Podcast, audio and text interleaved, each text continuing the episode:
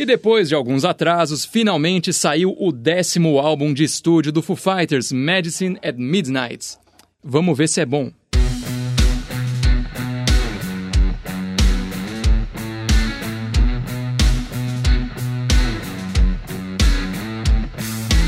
Esse é o Desvendando Discos. Eu sou Bruno Schneider e no último dia 5 o Foo Fighters lançou o seu novo disco, quatro anos depois do último lançamento dos caras, o álbum Concretes and Golds. Na minha opinião, a discografia do Foo Fighters é bem sólida. A banda nunca caiu na mesmice e sempre tentou renovar um pouco o som a cada lançamento dá para diferenciar com clareza o som dos álbuns ouvindo uma ou duas faixas de cada um deles. E nessa história, o Concrete and Gold se destaca porque ele é lembrado como o álbum mais distinto que a banda já gravou. Nesse álbum a gente tem músicas que ninguém tinha esperado ver o Foo Fighters fazer um dia, como por exemplo The Skies and Neighborhoods, mas ao mesmo tempo a gente também tem as mais tradicionais, como The Line, por exemplo. Também tem Dirty Water, que é uma música com conteúdo lírico um pouco mais pesado, que não é o normal da banda, Sunday Rain com um groove inesperado e também Happy Ever After, que se você ouvir com atenção, tem uma melodia 100% Beatles. E por que esse disco saiu assim? Principalmente por causa do produtor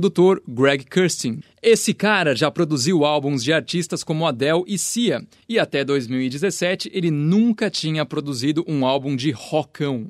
Então, de acordo com o Dave Grohl, esse cara chegou e conseguiu intensificar os riffs de guitarra, mas ao mesmo tempo trouxe todo esse lado mais pop da coisa. E a gente acabou com essa colisão de estilos que fez desse o álbum mais diferentão que o Foo Fighters já lançou. Eu tava curioso para ver como seria o próximo disco deles, ainda mais porque a última faixa do Concrete and Golds tem um leve desvio pro lado progressivo, o que me fez pensar: será que essa vai ser a pegada do disco novo? Não!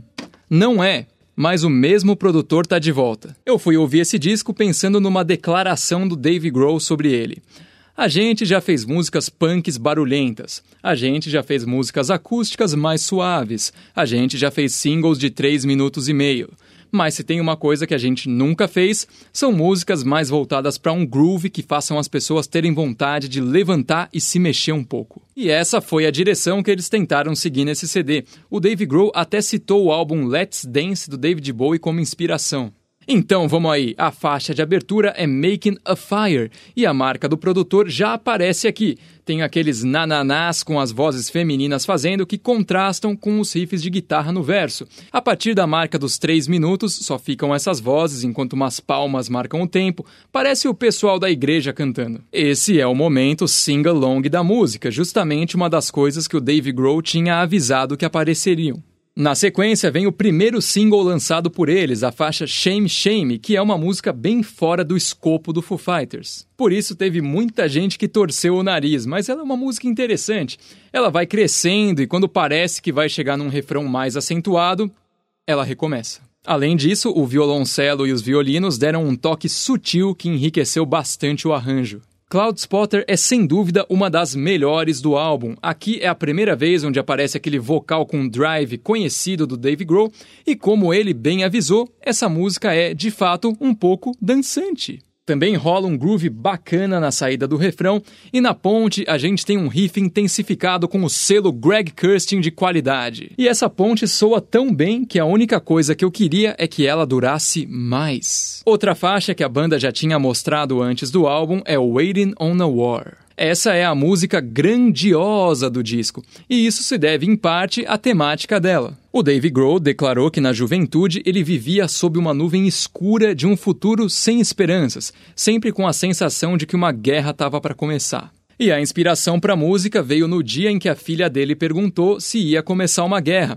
Aí ele lembrou de toda aquela angústia que ele sofreu por muitos anos. E embora esse som comece de boa, só com voz e violão, a gente já sabe que ele vai ter um final intenso e quando esse final chega, é gratificante. A sessão de cordas encaixou perfeitamente com a música e ela me lembra até um trecho da trilha sonora do Donkey Kong Tropical Freeze, e ser comparada com uma música do Donkey Kong é praticamente um dos maiores elogios que uma música pode receber. E tem gente dizendo que Waiting on a War é a soma de dois outros sons do Foo Fighters, Times Like These e But Honestly. E cara, é exatamente isso. Eu tinha achado exagero do Dave Grohl ter citado Let's Dance do David Bowie como referência para esse CD, mas a faixa título Medicine at Midnight tem de fato uma boa dose de Let's Dance. E o que mais me chamou a atenção nesse som é o timbre da guitarra no solo, que é um timbre de blues de dar inveja. Outro single do álbum foi No Son of Mine, que é a música punk desse disco.